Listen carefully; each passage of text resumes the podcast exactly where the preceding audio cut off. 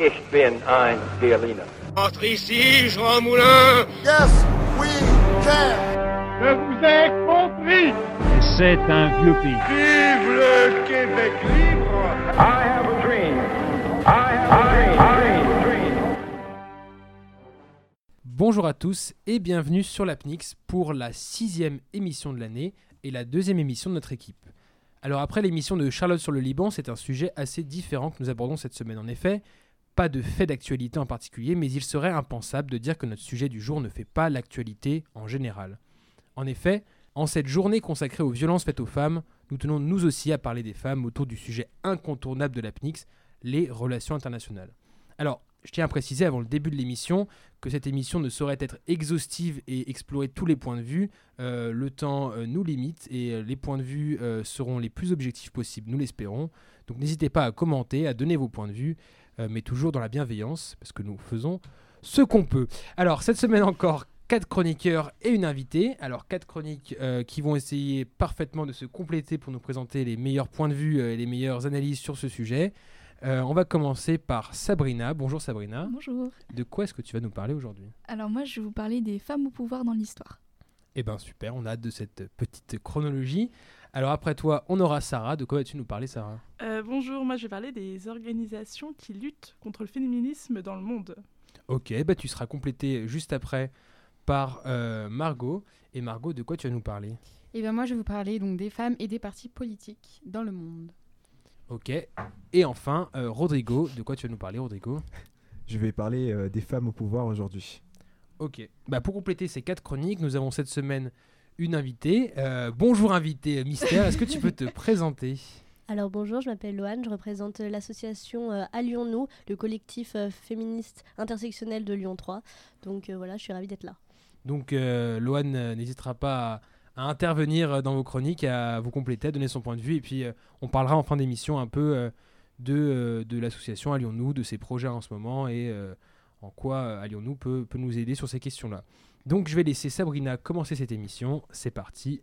Comme chaque semaine, fais-nous rêver. Comme d'habitude. Euh, moi, en fait, je voulais commencer ma chronique par une question. Je vous embête dès le début. Euh, je voulais savoir si vous pouviez chacun me citer au moins une femme qui a été au pouvoir avant le XXe siècle.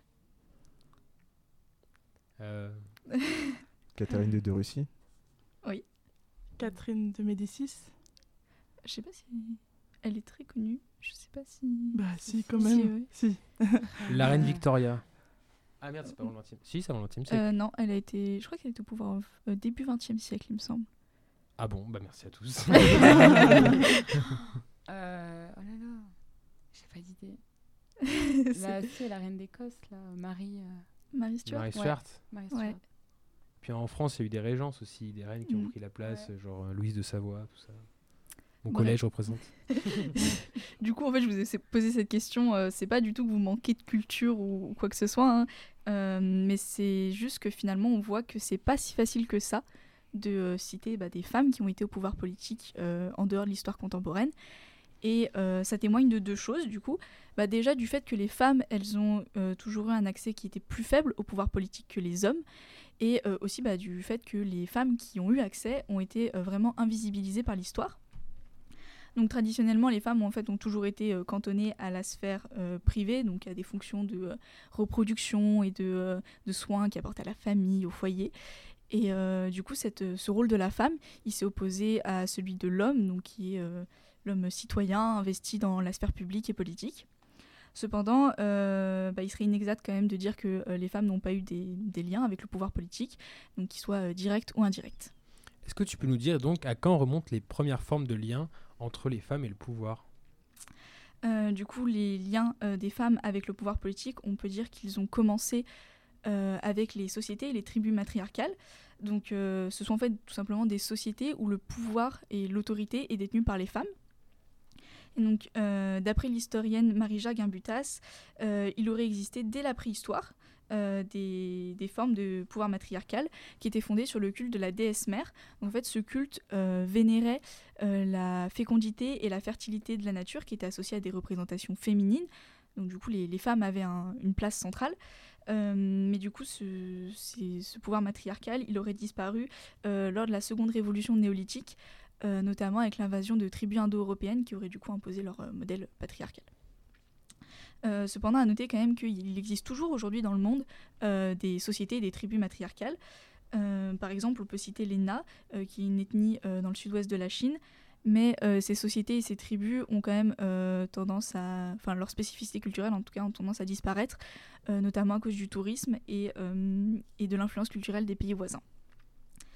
Euh, pour avancer un petit peu dans le temps et donc passer à l'Antiquité, euh, on peut dire que les, relations entre les femmes et euh, le pouvoir politique varient beaucoup en fait, selon les endroits. Dans certains régimes politiques, tout lien en fait, avec le pouvoir politique leur est nié. Donc, par exemple, c'est le cas en Grèce ou dans la République romaine. En fait, les femmes, elles sont considérées comme des éternelles mineurs d'âge, et donc à ce titre, elles ne disposent d'aucun droit politique. Donc, comme quoi, c'est finalement assez éloigné de l'image qu'on se fait en général de la République romaine et, et de la démocratie grecque. mais Pas bon. si inclusive. Voilà, c'est ça. Enfin, c'est les citoyens, mais euh, pas les femmes. Faut pas déconner non plus. Euh, ensuite, pour ce qui est euh, des empires, souvent ce sont surtout les femmes des empereurs qui vont exercer une influence sur le pouvoir politique. Donc, par exemple, on peut citer le cas de Sophonisbe, qui a épousé le roi Syphax de Numidie au IIe siècle avant Jésus-Christ. Donc, euh, la Numidie, pour situer, c'est euh, en Afrique du Nord. Enfin, aujourd'hui, ce serait l'Afrique du Nord. Euh, et donc, beaucoup d'historiens gréco-romains ont rapporté qu'en fait, elle avait une très grande influence sur les décisions de son mari. Mais il a également aussi existé des régimes politiques dans lesquels les femmes pouvaient avoir pleinement accès au pouvoir. Donc, par exemple, c'est le cas de l'Égypte antique, où en fait les femmes étaient considérées comme égales aux hommes aux yeux de la loi. Et donc, c'était pas rare en fait qu'elles accèdent à des fonctions sociales qui étaient assez élevées, voire même à la fonction suprême de pharaon. Et donc, euh, au total, l'Égypte antique a connu 27 femmes pharaons, et donc parmi lesquelles, du coup, la plus connue, qui est Cléopâtre VII, puisque du coup, c'est que la septième finalement. Ok, eh ben, qu'en est-il du Moyen-Âge Parce qu'on arrive au Moyen-Âge là. Oui, alors euh, pour le Moyen Âge, euh, là aussi en fait la situation elle va beaucoup varier selon les endroits. Dans certains pays, euh, simplement euh, les femmes n'ont pas le droit d'accéder au pouvoir politique, sauf en tant que régente, comme euh, on l'avait évoqué avant. Donc c'est notamment le cas au Royaume de France et dans le Saint-Empire romain germanique. Dans ces régimes-là, du coup, c'est surtout les reines qui vont exercer un peu d'influence sur le pouvoir politique, mais en général, leur, influence est un peu concurrencée par les conseillers du roi, qui sont eux des hommes issus de la noblesse. Cependant, euh, cette interdiction euh, de, euh, d'accéder au pouvoir politique, elle est propre qu'à quelques pays, et on a quand même eu euh, des femmes qui ont dirigé des royaumes et des empires euh, au Moyen Âge. Attention, non compliqué en approche. Ouais, alors je vais essayer de faire ce que je peux, mais je vous garantis rien. Donc du coup, ouais, j'ai pris quelques exemples histoire d'être, euh, enfin, de- de- d'avoir des exemples un peu partout, mais c'est pas du tout exhaustif. Donc par exemple, on a eu les deux sœurs, je vais essayer, Burukhandukt et Arzamendukt qui ont dirigé euh, l'empire perse au VIe siècle. Euh, on a eu également euh, l'impératrice chinoise Wu Seitan qui a fondé sa propre dynastie dont elle était l'empereur saint et suprême, rien que ça. Et on peut également citer Marie Tudor ou Élisabeth Ier qui ont dirigé l'Angleterre au XVIe siècle. Hum, Du coup, comme je l'ai dit, c'est pas du tout une liste exhaustive, hein, c'est juste pour donner des exemples. Et euh, à la fin du Moyen Âge et au début de l'époque contemporaine, on a également euh, les courtisanes qui deviennent de plus en plus nombreuses. Donc elles existaient déjà bien avant, mais euh, elles ont une place particulièrement importante à cette époque-là.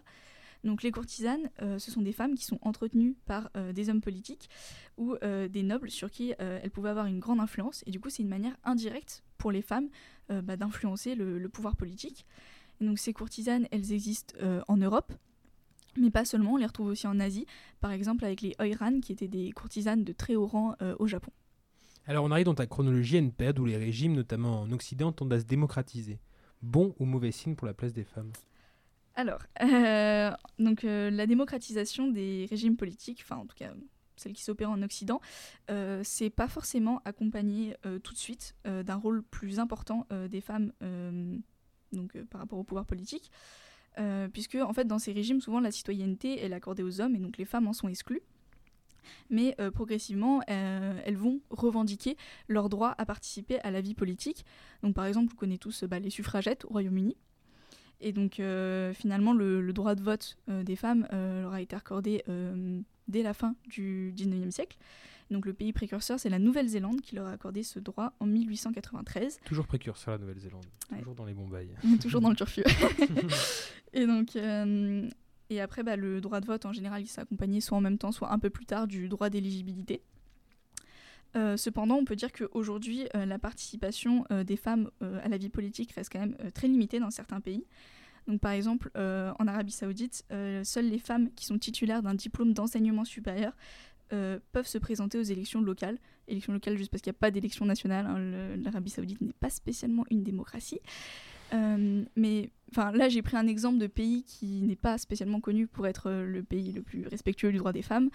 Euh, mais même dans des pays où le- les droits des femmes ont une place qui est plus importante, euh, force est de constater qu'elles sont quand même encore loin d'avoir un accès qui est aussi important que les hommes au pouvoir politique.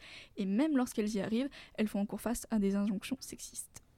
Eh ben, on espère que tout ça ira dans le, dans le sens euh, dans lequel il a débuté, c'est-à-dire euh, de plus en plus d'inclusion, de plus en plus de parité. Euh, eh ben, merci pour cette chronique. Et là, on a une chronique, attention, de haute voltige euh, dans le monde de l'humour et de la gaudriole, puisque euh, Sarah va nous faire euh, tout de même une chronique euh, sérieuse sur, euh, sur les ONG féministes, mais accompagnée de quelques ponctuations humoristiques. Vas-y, on te laisse, on te laisse nous raconter ça, Sarah. Alors c'est parti. Euh, donc comme dit précédemment, je vais pas parler exactement de féminisme, mais plutôt d'organisations qui luttent contre les inégalités hommes-femmes. Ça se rapproche, mais c'est pas exactement la même chose. Euh, donc je vais vous vous en présenter deux. La première, euh, c'est une ONG que je connais bien. Elle s'appelle CARE. CARE, qu'est-ce que c'est? En fait, c'est une organisation qui lutte. Attendez. Je vais vous donner la réponse aussi facilement, puisqu'on est encore dans une chronique ludique. Toujours. Je vais faire un petit quiz. Donc euh, n'hésitez pas à répondre, euh, chroniqueur, invité chez vous et même euh, notre invité ici. Donc, sur quel domaine se portent les actions de CARE? Réponse A. La lutte des inégalités hommes-femmes et la protection de l'environnement. Réponse B. La lutte des inégalités hommes-femmes, les situations d'urgence et la protection de l'environnement. Et attention. Et attention, la réponse C. La lutte des, in- des inégalités hommes-femmes et la propagation du Saint-Mauré dans le monde. Bravo, bravo à tous. Réponse C directement, clairement. Alors, est-ce que vous avez une idée? Parce que moi, j'ai comme chaque semaine la réponse, mais euh, C'est pas drôle. B peut-être. B. Et Eh oui, malheureusement, c'est pas la C. Je suis Mhm. désolée. Je suis déçue. hein. Mais elle, elle lutte sur pas mal de, domaines. Elle est à l'origine de beaucoup d'actions. Euh, ces derniers mois, elle s'est battue contre le tabou des règles. En France, par exemple, Euh, elle a fait une- un photoshoot avec euh, des mannequins qui portaient des culottes tachées de sang. Donc, euh, c'est un sujet qui est assez tabou, dont elle ose parler. En Égypte, elle travaille sur plusieurs axes, dont l'autonomisation des femmes. Yes, je l'ai dit du premier coup. Et euh, comme elle ne s'adresse pas uniquement aux femmes, en Roumanie, elle vient en aide euh, aux enfants abandonnés. c'est une association en fait qui défend un peu toutes les minorités et toutes les Ouais. oppressions. Un peu Mm. sur tous les, tous les fronts. Ok. Euh, de plus, euh, sa grande qualité, et c'est qu'après une aide d'urgence, euh, elle reste sur place. Comme par exemple au Yémen, un pays où elle est établie depuis 1992, et depuis le gros conflit euh, de 2015, elle reste un des rares acteurs encore sur place. Et euh, ça fait plutôt pas mal, puisqu'elle vient en aide à 1,5 million de Yéménites chaque année. Donc c'est plutôt cool. Donc une ONG plutôt badass, je trouve. Mais euh, revenons-en aux inégalités hommes-femmes. Euh, CARE est l'association euh, Equipop, aussi appelée Équilibre et Population. Euh, cette, ONG cette ONG Équilibre et Population, elle agit pour la santé et le droit des femmes et des filles dans le monde. Et donc ces deux associations sont à l'origine du W7. Mais qu'est-ce que le W7 C'est là qu'intervient la deuxième question quiz. alors, alors, on est dans le paroxysme de la boutade. Réponse A. Les toilettes nouvelle génération pour femmes. Oh là là. Pitié. Réponse B. Whoop 7, la suite des Totally Spies. Peut-être, hein, j'aimerais bien. Réponse C. Woman 7, un groupe d'engagement visant à influencer, influen- à influer pardon, le G7. Je pense qu'il y a peu de doute là. Ouais, là. Ouais, non, euh, Dis-nous tout. Et ouais, c'était facile, c'était bien sûr la suite des Totally Spies. non, je rigole. Le Women 7 est un groupe d'engagement visant à influer, pardon, je vais pas arriver à le dire ce mot, sur le G7. Cette année, il s'est tenu le 9 et 10 mai à Paris. Il dénonçait la sous-représentation des femmes lors du sommet du G7. un sommet dont le thème était la lutte contre les inégalités. Les personnes du W7 ont alors présenté tout un tas de pré- prérogatives au G7. Qu'est-ce qui a donc euh, été retenu lors du G7 C'est donc l'heure de la dernière question quiz. Oh non, déjà la dernière. Euh, je suis désolée, toutes les bonnes choses ont une fin. Alors, combien de mesures en faveur des femmes ont été enclenchées lors du G7 Réponse A, aucune. Réponse B, un tiers des mesures enclenchées sont en faveur des femmes. Réponse C, une seule est en faveur des femmes. Bon, peut-être. euh, Une. Une, Ouais, une- seule, ouais. optimiste, Ouais. mais euh, Et non, c'est la réponse B, un tiers. Oh Ah, bah, c'est une bonne nouvelle pour une fois. C'est donc 3 mesures sur 9 mesures enclenchées lors du G7 qui sont en faveur des femmes. Un chiffre plutôt optimiste. hein. Ces mesures, elles favorisent donc l'émancipation des femmes, elles luttent contre les violences sexuelles et pour les droits des femmes. Une chronique qui a quoi de nous rendre optimistes pour la condition des femmes dans le monde. hein. Pour une fois, euh, une chronique optimiste de la part de Sarah, une chronique euh, qui, j'espère, euh, vous aura fait stopper l'émission tellement vous avez rigolé. C'est notre cas ici, là. J'avoue que j'ai du mal à reprendre mon souffle. On va pouvoir enchaîner avec notre troisième chronique, qui est la chronique de Margot, qui va nous parler, je crois bien, des partis politiques Eh et des femmes. C'est un peu plus sérieux, moi, hein, désolée. Donc, les femmes et les partis politiques. Donc, cette année, lors des élections européennes, il y a Nathalie Loiseau qui a affirmé que son parti était le seul à faire des propositions féministes. Nathalie Loiseau, qui était la tête de liste de la liste euh, République La en marche. République en marche, ouais, en France.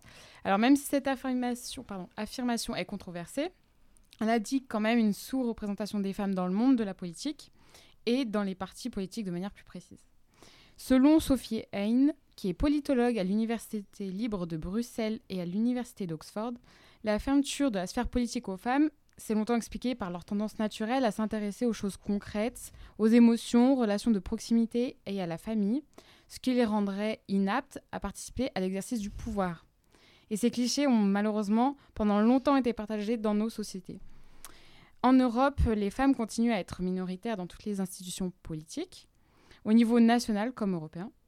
Les instances internationales ont pris des mesures quand même pour instaurer une démocratie paritaire, ce qui signifie une volonté quand même d'instaurer une égalité des sexes en politique.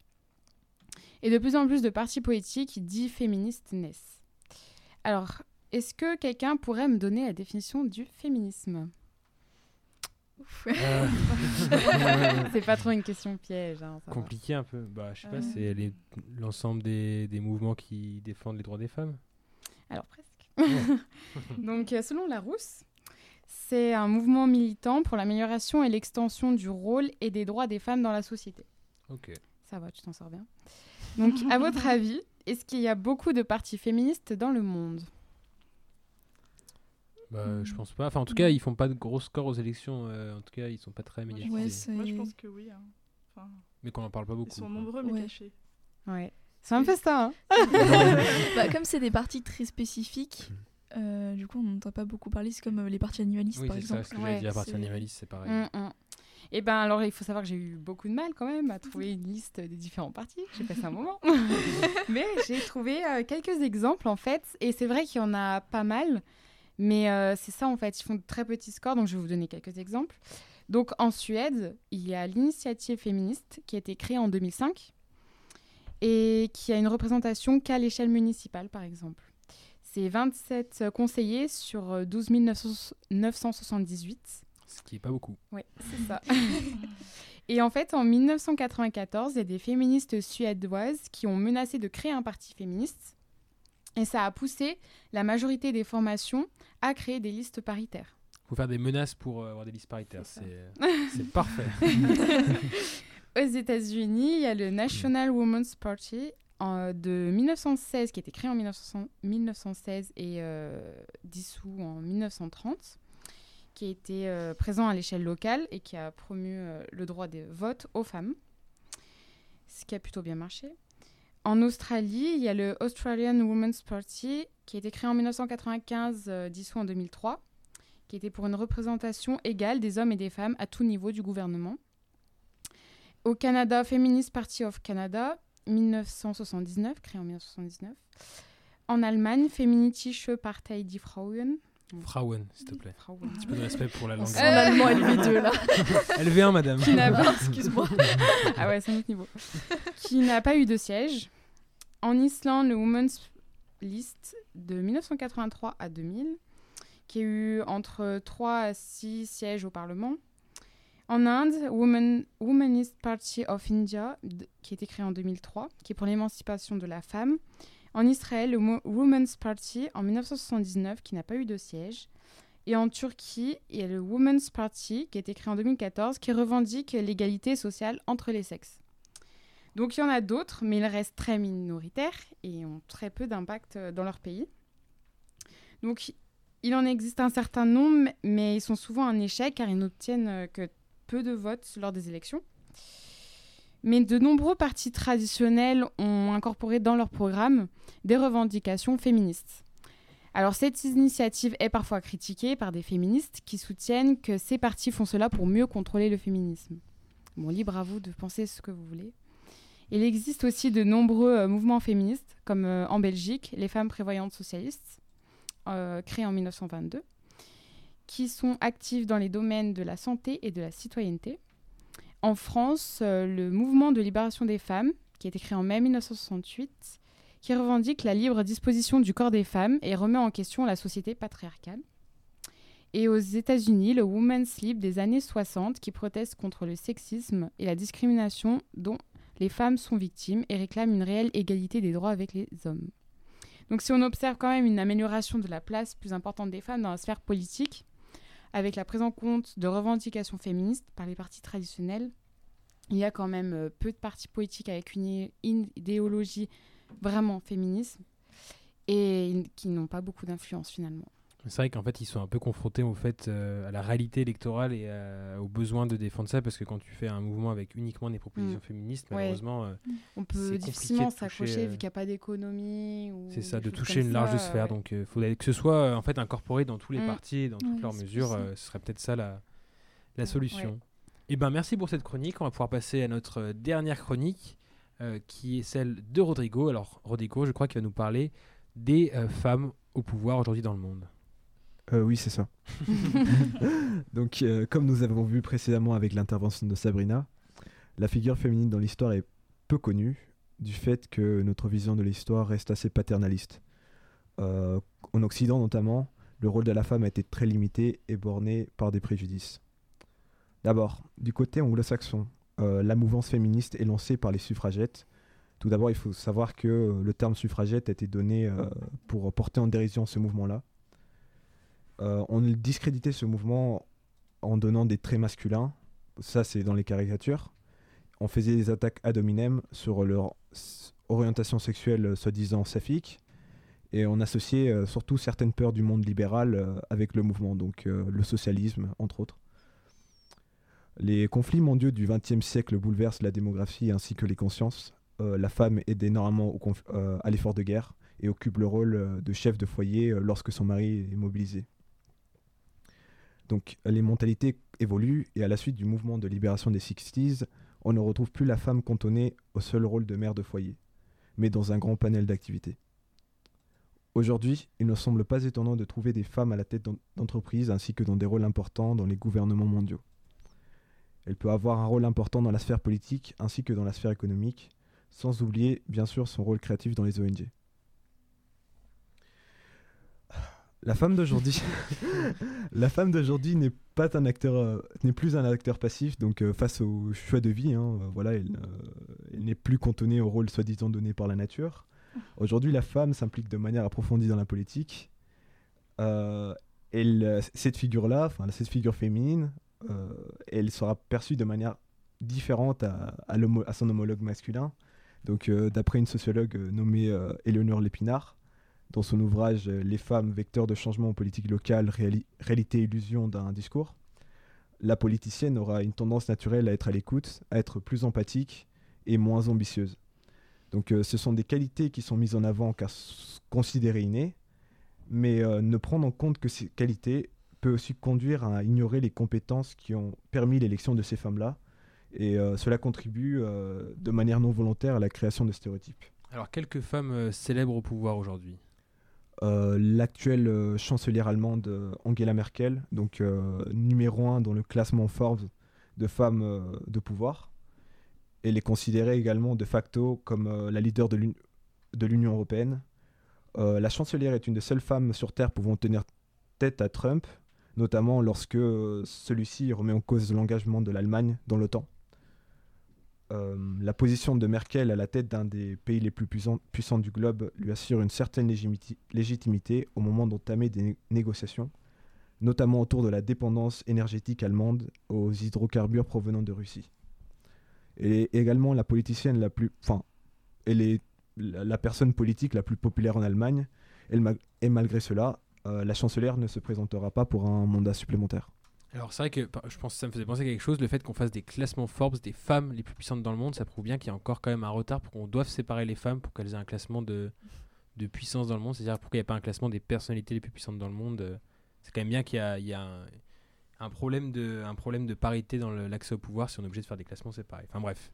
Euh, la sphère économique, est-ce qu'elle est aussi, euh, est-ce qu'elle comporte aussi des femmes puissantes et des femmes importantes? Euh, oui, bien sûr, les, euh, la sphère économique n'est pas étrangère à la présence de femmes. Donc, euh, on compte dedans des structures qui se chargent de conseiller certains États, comme euh, le Fonds monétaire international, qui est dirigé par Christine Lagarde, par la française Christine Lagarde depuis 2011 Qui maintenant est directrice de la. BCE. également. Donc, pendant cette période de 8 ans, le FMI navigue dans la crise d'endettement de la zone euro et euh, arrive notamment à réduire la menace de guerre commerciale entre les États-Unis et la Chine. Euh, Lagarde est également avant- avant-gardiste car elle énonce la possibilité aux banques centrales de produire une crypto-devise comme euh, le Bitcoin, enfin des similaires quoi. Amis Euh, cette partie est faite pour vous. Yes. euh, selon elle, les banques ont le rôle de fournir de l'argent à l'économie mondiale digitale. Mais euh, Christine Lagarde est également très engagée sur l'égalité entre euh, les hommes et les femmes, puisque d'après elle, l'égalité amène à une croissance de l'économie ainsi qu'à une stabilité accrue dans les pays qui la permettent. D'ailleurs, récemment, il y a une photo qui a été publiée sur les réseaux sociaux par Christine Lagarde de son premier conseil à la BCE. En fait, on voit la table ronde, elle est elle, seule femme, et tous ses conseillers sont des hommes.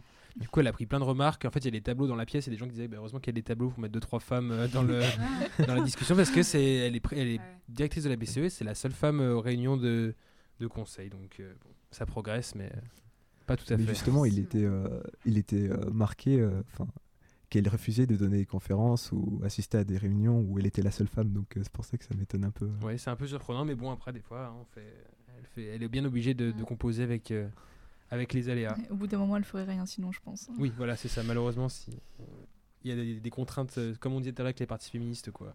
C'est super qu'il y ait des partis qui, qui défendent uniquement le féminisme, mais euh, leur problème, c'est qu'ils peuvent pas arriver au pouvoir en tant que tel. Voilà. D'autres femmes, euh, d'autres femmes importantes en économie. On t'a coupé, Rodrigo. Euh, Excuse-moi.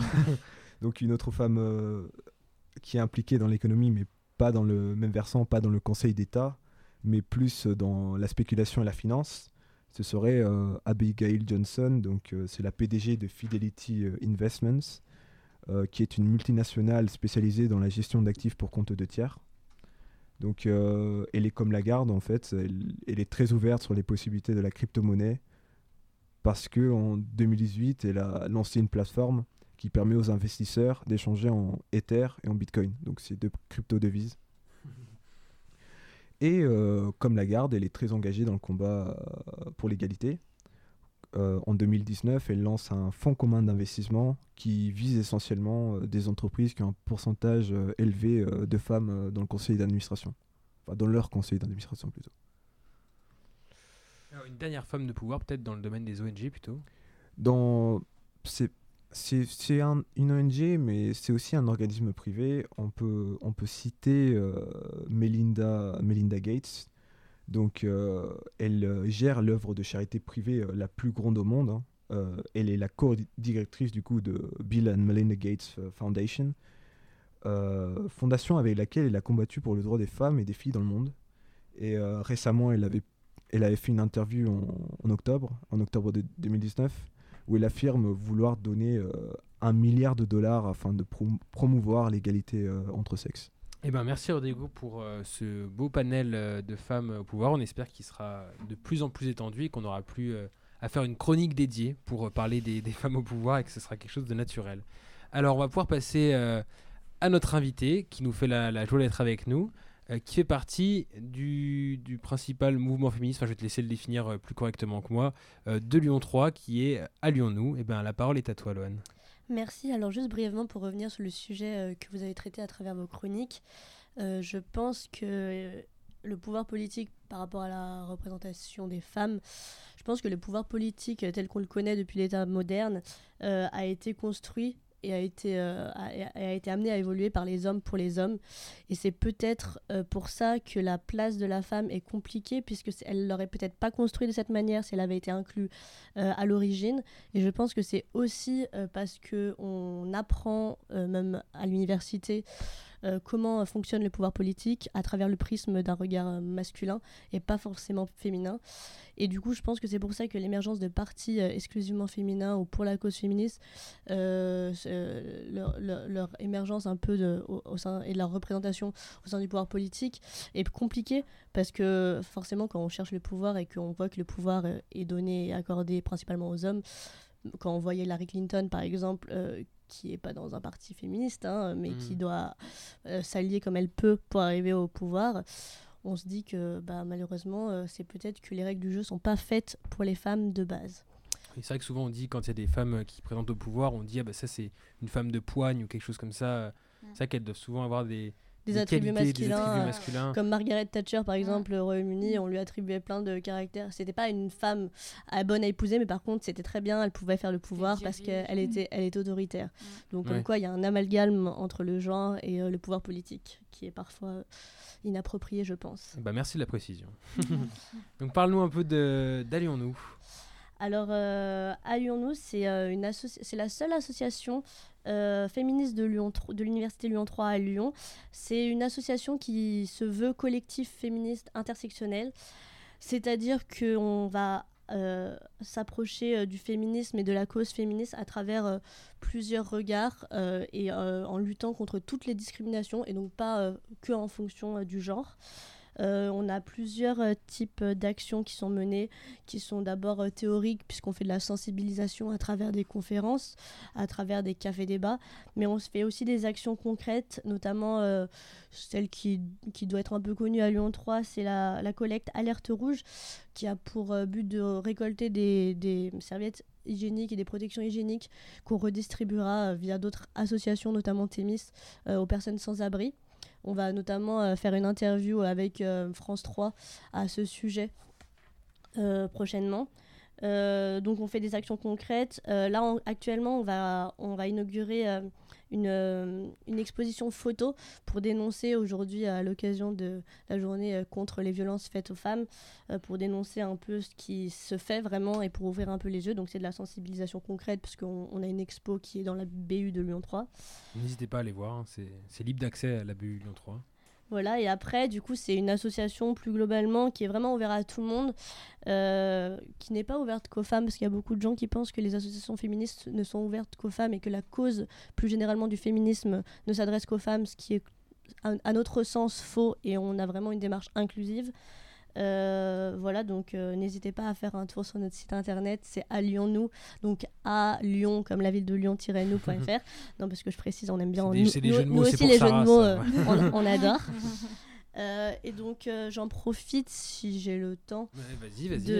de parler un peu de, d'un- de mon projet, en l'occurrence au sein de l'association, que j'ai euh, lancé en ce début d'année, qui consiste à donner la parole aux hommes concernant le féminisme, parce que pour moi c'est très important de pouvoir créer un, un temps d'échange entre les genres, puisque Mmh, la, sûr. question, la question de genre semble vraiment centrale en ce moment, et que je pense que pour parler féminisme, il faut parler aux femmes et aux hommes qui sont concernés parce que si on a besoin de parler féminisme, euh, il faut en parler à tout le monde.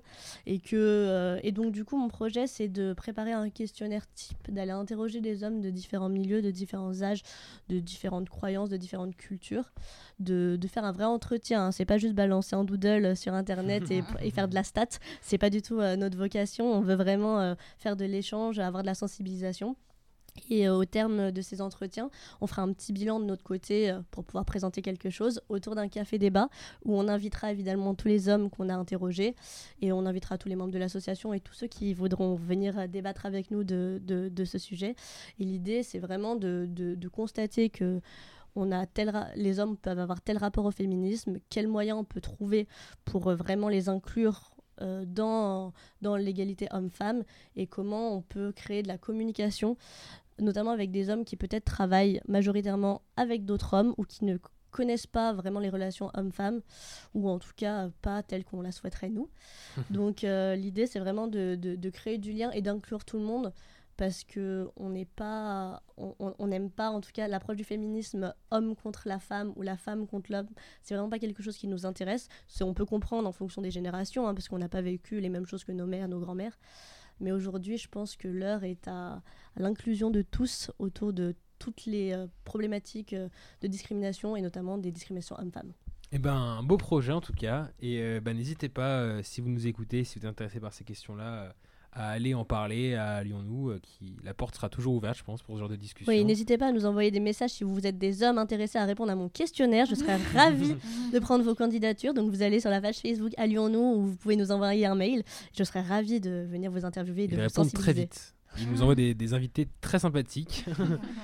Et ben, je pense que là-dessus, on peut, on peut conclure. Bah, merci à tous. Euh, une fois de plus, euh, on espère que cette émission euh, ne fera pas de trop grands débats. On a essayé de- d'aborder les sujets de la manière la moins polémique possible. Mais bon, comme dans tous les sujets où les passions militantes euh, se mêlent, il y a toujours un peu de débat. Donc bon, n'hésitez pas à, à débattre de manière cordiale dans les commentaires de cette vidéo. Ça nous ferait très plaisir d'avoir vos retours. Et ben encore merci à vous cinq pour votre participation. Et la semaine prochaine, on se retrouve avec une nouvelle émission. Salut à tous